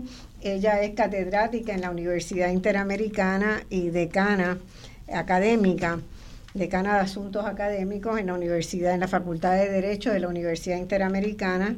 Tiene un Juris Doctor de la Universidad de Puerto Rico y un doctorado en Sociología de la Universidad de Purdue y ella integra el equipo de abogados y abogadas que llevan este pleito contra la prohibición de las candidaturas e-, electorales coaligadas. Yanira, ¿estás ahí? Sí, hola, buenas tardes. Buenas tardes, Marcia, a las personas que tienes ahí invitadas y a toda la audiencia. Bueno, este, cuéntanos un poquito. ¿Cuándo fue que sometieron la demanda? Se sometió hace unas tres semanas. Tres semanas, eh, fue, mi cálculo. Eh, la demanda es una demanda conjunta que en parte de los demandantes son el Partido Movimiento Victoria Ciudadana, el Partido Independentista Puertorriqueño, sus eh, sus representantes Juan, eh, Dalmau, Manuel Natal y los comisionados electorales del MBC, Liliana Aponte que tienes ahí, y el comisionado del Partido Independentista Puertorriqueño. Muy bien. ¿Y ustedes esperan, se sabe, se tiene idea de cuándo vendrá, bajará una decisión? No, de hecho, esto es una demanda por un interdicto, se supone que sea un recurso extraordinario, lo que se supone que eh, implique unos plazos expeditos, o sea que se resuelva bastante rápido. De hecho, lo que habíamos visto hasta la semana pasada es que el juez asignado para este caso había establecido unos términos muy cortos para lo que hemos cumplido cabalmente. Lo último que pasó fue que el, gobierno y el Partido Nuevo Progresista presentaron mociones de desestimación. Nosotros oportunamente presentamos nuestra oposición a esas mociones de desestimación y quedó todo sometido el juez no ha convocado a ninguna vista y no ha, no ha hecho ninguna otra expresión. Ok, y nos puedes contar al pueblo que nos está oyendo, a todos los ciudadanos que gustan de este programa y que nos están escuchando, ¿en qué consiste la demanda exactamente, precisamente? Sí, eh, hay una cosa importante que debemos pensar y es que todo el proceso electoral y el derecho al voto, los partidos políticos son eh, instrumentos para expresar la voluntad del pueblo y para eh, establecer nuestro ejercicio de libertad de expresión que se manifiesta a través de organizaciones políticas para proteger también un derecho fundamental a la asociación. El asunto de cómo salimos a votar, cómo es el cómo es eh, esa organización que nos representa debe ser en última instancia una decisión de cada persona. Así que eh, el que exista un partido político en sí mismo eh, no debería ser un mecanismo, una fuerza, una camisa de fuerza para expresar nuestra intención de cómo elegir a las personas que van a gobernar el país. Como bien dijiste al principio, en Puerto Rico, como pasa en la mayor parte de los países del mundo, existe la posibilidad de que grupos o diferentes candidatos a diferentes partidos políticos se unan bajo un mismo nombre, bajo una misma insignia, bajo un mismo propósito y que se hagan alianzas, que se hagan colectivos para adelantar algún propósito. Eh, y eso lo hemos visto, como he dicho, en, en muchas partes del mundo, en Estados Unidos también y en Puerto Rico existió siempre hasta el 2011. En el Código Electoral del 2011 se eliminó, se eliminó definitivamente de forma arbitraria la posibilidad de presentar candidaturas coaligadas. Eso había existido en Puerto Rico por más de 90 años. De hecho, hay figuras históricas que todo el mundo reconoce como líderes políticos del país que llegaron a las elecciones bajo la insignia de diferentes partidos. Puedo mencionar a Luis Ferrer, por ejemplo, el líder del Partido Nuevo Progresista. Y de momento, en el 2011, se elimina sin ninguna expresión legislativa que lo justifique. Bueno, no existe nada en el Código Electoral del 2011 que indique cuál es la razón por la cual esto fue eliminado. Bueno, este, hay una razón y es que, que ya ellos la sabían, tendrían que tener las encuestas que en el 2012 iban a bajar significativamente los votos. Claro, y definitivamente no podemos ser ingenuas, ¿verdad? En el 2011 ya estaban eh, cambiando un poco el, el, escenario político en Puerto Rico que había sido dominado por dos partidos principales y ya empiezan a surgir nuevos partidos, nuevas figuras políticas. Y esto me parece que fue un intento claramente de los partidos, los dos partidos en el poder, que se estaban alternando al poder, de mantener ese bipartidismo. Sí, fíjate, yo, yo creo que quiero que la gente entienda de que eh, la existencia de muchos partidos que se agrupan existe en muchas partes del mundo. En Uruguay, donde ustedes saben que yo paso parte de mi vida, eh, el Frente Amplio eh, comenzó con 19 partidos que se unieron y formaron el Frente Amplio. 19 partidos. Esos partidos cuando, eh, cuando van a las elecciones van para algunas candidaturas como Frente Amplio, pero mantienen las candidaturas de ellos, de los frentes, el número de votos que gana cada uno de los partidos. Entonces, e, eso es lo más normal. Hoy gobierna una coalición de centro derecha que tiene cinco partidos. Entonces, eh, es lo más normal del mundo, ¿no? ¿verdad? Es que así, hace poco hubo un encuentro internacional en la Comisión Estatal de Elecciones, coordinado de hecho por el Partido No Progresista, donde todos los invitados e invitadas, 17 países, solo un país se oponía a las candidaturas coaligadas y las alianzas, y eso era Puerto Rico, porque el resto las tiene en su sistema de alguna manera. Sí, sí. Entonces, yo no sé por qué se ha hecho tanta, ¿verdad? Tanto temor a eso, tanta eh, tanto miedo a que eso suceda.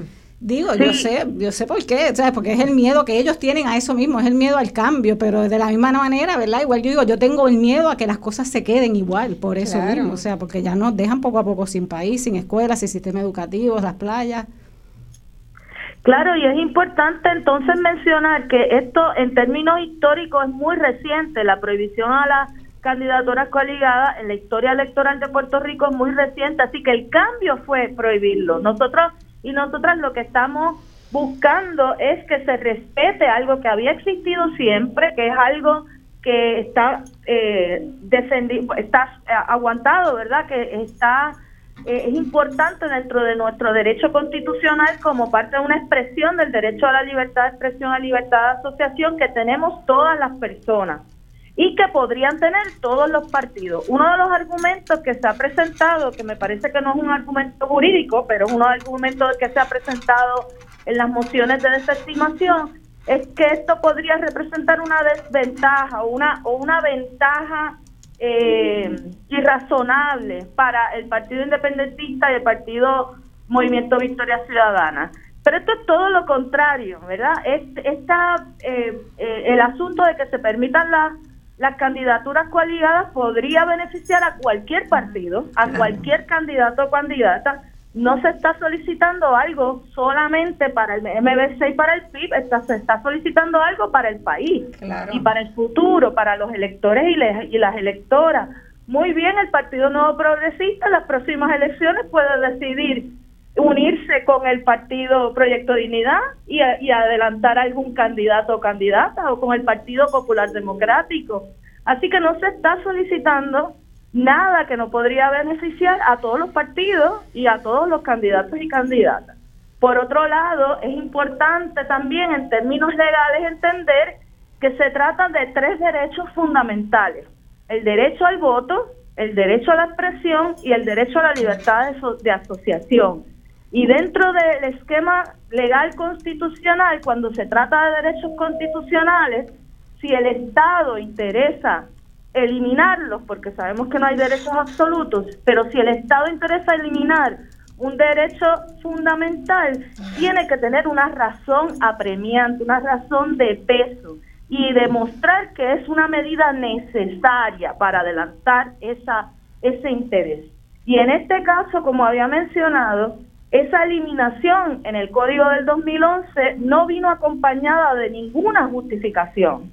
Así que no podemos pensar que exista un interés apremiante que no sea simplemente que el partido en el poder tiene interés de mantenerse en el poder. Y eso no es un interés apremiante, eso no es un interés para el país.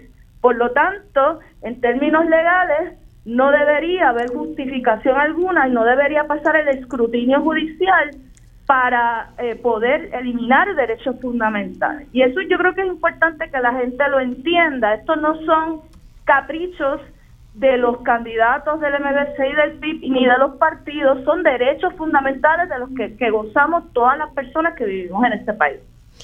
Y además no es constitucional.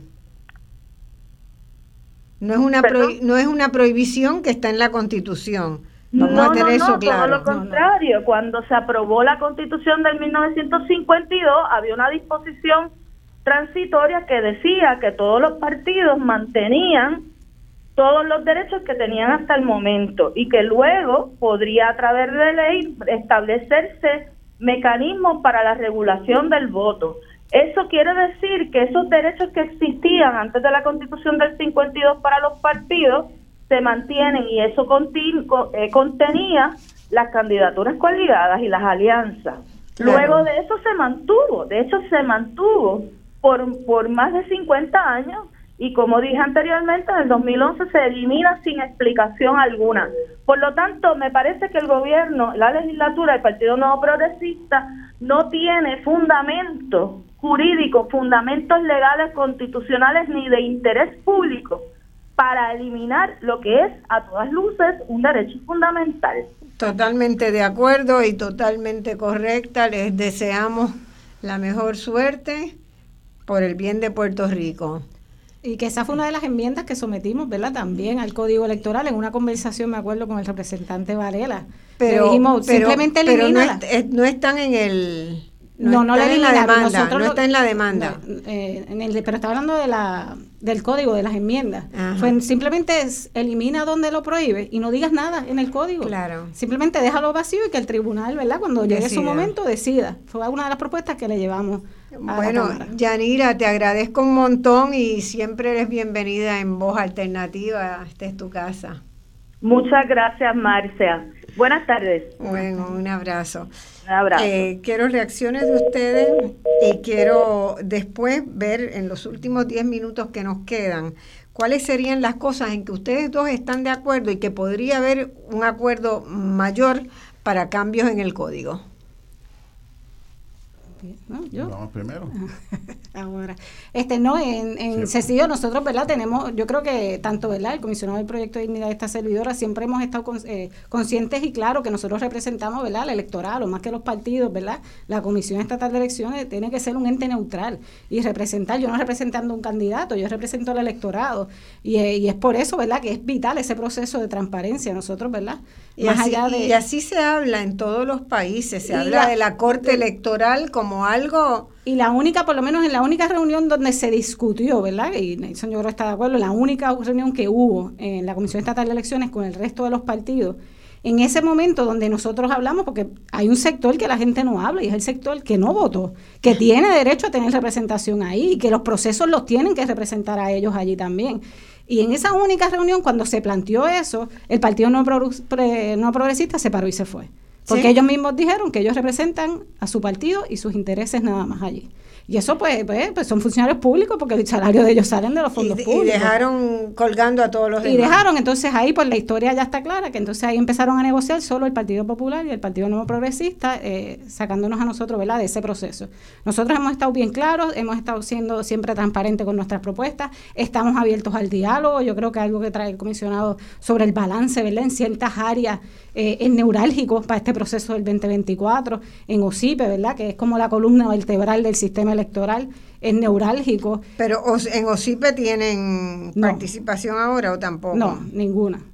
Entonces, pues eso es problemático porque son los que bregan con el registro eh, electoral, son los que ven las transacciones, los resultados. ¿no? Nosotros hemos visto, ¿verdad?, eh, cómo se violenta inclusive, o sea, vamos a hablar claro, la Comisión Estatal de Elecciones actualmente está operando al margen de la ley, porque no está implantando una tecnología que debió haber estado lista hace uno o dos años, ¿verdad?, eh, que es el registro eh, electoral electrónico, que la gente pueda hacer sus transacciones sin que el Partido Nuevo Progresista sea el que me la haga. Y eso es un problema también que hay dentro del sistema. Yo creo que nosotros siempre hemos creado en facilitar también los procesos de inscripción. Lo hicimos con el proceso, el proyecto que se radicó en el SESCO, ¿verdad? Que pudiese hacer transacciones, que fuera un registro electoral automático, que de hecho el mismo presidente avaló una propuesta como esa, no se, no se vio tampoco. Balance, ¿Qué más se nos queda? A las alianzas, obviamente, este, es tocarla, no por los partidos políticos, sino que es un derecho, ¿verdad? Que tienen organizaciones, candidatos, electores a eso. Entonces, derecho al voto libre, derecho a la libre asociación, ¿verdad? Todo eso. Hay, tres asuntos donde, donde nosotros tenemos, estamos, estamos de acuerdo, entiendo yo. Número uno, el asunto tiene que haber total representación y participación donde haya votos, elecciones y electores. Ahí eso estamos de acuerdo. OSIPE, que lo mencionamos ahorita, OSIPE, operaciones electorales. Secretaría, tenemos que tener participación total ahí. Donde haya votos. Eh, electores y elecciones, y procesos electorales. Tiene que haber eso. Eh, lo otro es que nosotros mismos podamos hacer nuestras gestiones para nuestro propio personal, que no, tengamos que usar el, como el presidente como intermediario para hacer las gestiones eh, eh para el partido, para, nos, para nuestros partidos. Pues el presidente está, como él, como él es el presidente del aparato administrativo, pues, pues él representa al, Estado, ¿verdad? Al gobierno, el, al, interés público, ¿verdad? Eh, como así se llama, él, es el representante del interés público, pues entonces él es el que se encarga de hacer las gestiones con OSIPE, con, digo, con GP y con la Junta. Debemos ser nosotros mismos. Eh, esas son dos cosas que, que tenemos eh, un acuerdo, y eso permea todo lo que pasa es que e, es, esas dos, esas dos, esos dos elementos permean todo, todo lo demás de la comisión como nosotros lo vemos. Entonces están los poderes del presidente, ¿verdad? Que se trastocó también con el código electoral del 2020. Antes los directores, eh, los directores de las oficinas, ¿verdad? Eran aprobados por comisión, eso ya no es así. El presidente los nombra, ¿verdad? Los nombra el partido eh, propietario y el presidente los designa. Antes esas designaciones pasaban por la Comisión Estatal de Elecciones y una especie de fiscalización, ¿verdad? De que la persona que esté ahí es competente, ¿verdad? Haya cumplido los estudios para llevar a cabo ese puesto. Ahora mismo no, ahora mismo todas las oficinas son dirigidas por el PNP, nombramiento auditario del presidente de la Comisión Estatal de Elecciones. una pregunta, el presidente, yo leí hace poco que había sido nombrado juez el presidente de la Comisión Estatal de Elecciones. Mm, él, es juez, pero el nombramiento, el nombramiento para el, apelativo. En diciembre del apelativo. Sí, pero ya no, lo nombraron. ¿Ah? No lo nombraron. Él, tiene, él, no lo nombraron. Habían dos plazas para el operativo y no, y, no se las dieron. Y no, no, lo nombraron. fue hace como un mes atrás. O sea, decidieron dejarlo ahí. El problema es que se le vence en diciembre el nombramiento. En diciembre de este año. El nombramiento de juez. Sí, en este año. Por eso es que el PNP últimamente ha sido bien vocal en cuanto a a las enmiendas del código, porque ellos alegan que siempre, y lo dicen, ¿no? Nosotros estamos bien con el código, pero son los que últimamente están impulsando las enmiendas. Bueno, entonces quiere decir que él a partir de diciembre no podría ser presidente a menos que lo renominen como juez. Sí, o a menos que, que yo, a menos que el tribunal, depende de lo que haga el tribunal, porque nosotros llevamos un pleito la otra vez porque se venció el nombramiento de, de presidente de la comisión y un precedente de, de hacía más de, de, 60 años casi, que es el precedente este que tú no puedes tener holding overs, esto, eh, eh, puestos de nombramiento y de confirmación legislativa que se vencen. Dura dura el holding over hasta que se acabe la otra sección próxima al vencimiento. Pero no más. Pero, no más, pero llevamos eso al tribunal, el Supremo dijo que no, le dieron una vuelta a eso, le dijeron no, ahora, ahora la Contralor, por ejemplo, se puede quedar per secula seculorum, esto lo, salió peor el país. Oye, hace, hace un año atrás Puerto Rico estaba está, está dirigido, estaba dirigido por órdenes ejecutivas y funcionarios puestos allí sin, sin, sin conseguir consentimiento. O sea, tipo dictadura, eh, dictadura de los años 50. Ni siquiera dicta blanda, dura de verdad. Sí, era una cosa que, oye, entonces la, legislatura pusilánime que tenemos, porque la legislatura PNP popular pudo haber parado de casco a Pierluisi. Para decir, tú no puedes estar haciendo eso. No, pero ellos estaban en la de, tú sabes, deja hacer, no importa, es lo mismo, por ti mañana por mí, todo lo mismo.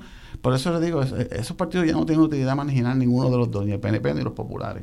Hubo una enmienda que, que después, ¿verdad? Es que yo siempre digo, hay dos populares, o sea, dos partidos populares. Hubo una enmienda, yo creo que fue de Connie Varela, que limitaba un poco el poder del presidente dentro de la Comisión Estatal de Elecciones y era en cuanto a los votos cuando son 4 a 1. Ah, eh, que cuando era 4 a 1, obviamente ese uno siendo el partido que nombró al presidente, pues entonces eh, la mayoría entonces se quedaba, se plasmaba. Porque aquí hemos visto una tendencia, ¿verdad? De, de que muchas muchas votaciones, pues el PNP, pues 4 a 1, no hay que negociar, no hay que hablar, porque el presidente siempre va a resolver a favor del Partido Nuevo Progresista. O sea, los acuerdos están públicos, están ahí. Pero Jesús Santa se opuso a eso. Se opuso a eso. Por eso digo, hay dos. Eso fue un Partido Popular, pero el otro Partido Popular lo eliminó de las enmiendas que salieron de la Cámara. Así que eso es verdad. Yo creo que en algo estamos claros. Yo creo que el comisionado del Proyecto de Dignidad y esta servidora es que con lo que tenemos vamos y vamos a hacer, ¿verdad? Y estamos 24 horas allí, si somos tres, si somos cuatro, no trata, ¿verdad? Esto no es de los puestos, esto no esto es... ¿Cada cuánto se reúnen eh, los comisionados con el presidente? ¿Hay alguna...? Una vez a la semana. una vez, a veces nos reunimos más. Una, pero, hay una vez, una vez a la semana hay una reunión fija. Hay una reunión y participan todos. Sí, pero, esas reuniones son como si fueran vistas. Como no, no es como si fueran vistas. Lo que voy es que mandan la agenda y están los materiales y es un día a la semana, pero hay que estarse preparando. Y luego que sale la reunión, pues sale el rabo y hay que estar, ¿sabes? Es un trabajo administrativo todo el tiempo. Claro, claro. Pero no, la pregunta mía es si también participan ahí el Partido Popular y el Partido Independentista también participan en a, a veces tengo que mirar a ver si están ahí el Partido Popular, pero están, están, ahí, están ahí. Están. Este, ¿Y quién lleva la voz cantante de ustedes? Nelson. De nosotros, bueno, eso depende, depende Pero la, la voz cantante cuestionadora es lo que digo. Esta. Ella. Es la más que pelea. Bueno, o sea, yo, yo, la más que pelea aquí. Este, ¿verdad? Yo conozco mi función, yo no estoy ahí más allá, ¿verdad? Yo siempre lo digo, más allá del movimiento Victoria Ciudadana, ¿verdad? Yo soy una funcionaria pública, yo estoy ahí porque el proceso se cumpla como debe ser, inclusive eh, o sea, cogen la ley, hacen, la misma ley que crearon, la violan, entonces se han, tenido que retractar de cosas, ¿verdad? Que nos han pasado el rolo a nosotros y después vienen seis meses de, cuando se dan cuenta que violaron la propia ley ellos mismos. O sea, eh, eh, constante, es triste, ¿verdad? Yo estuve en, la Comisión Estatal de Elecciones en el 2012 y era el Partido Nuevo Progresista, tenía un juez presidente que era Conti en ese entonces. Y la, discusión era otra, era un nivel de discusión. Aquí estamos ante un presidente que es como un dictatorial, o sea, hay un comité de reglamento de, que están todos los partidos representados. Suben a comisión un reglamento con ya los acuerdos y viene el presidente y lo quita de la mesa para hacer su reglamento y traer su visión. Y eso nunca, que yo sepa, ¿verdad? los años que he estado, eso no era así con el y tú, has estado tiempo ya en la comisión. Así Yo estuve en el 2012 eh, y era un ambiente totalmente distinto porque cada cual tiene pues su, visión y, su línea política, pero los procesos electorales son los procesos electorales y deben ser lo más transparentes y neutrales posible. Bueno, y ustedes, si no se hace ningún cambio al actual código electoral, ¿cómo ven las elecciones del 2024? ¿Qué tú ves, Nelson? Bueno, yo la veo... Si no se hiciera nada. Bueno, nosotros vamos con la intención de ganar las elecciones, de controlar el gobierno. Nosotros vamos en esa. Eh, hay unas estrategias que tenemos de partido.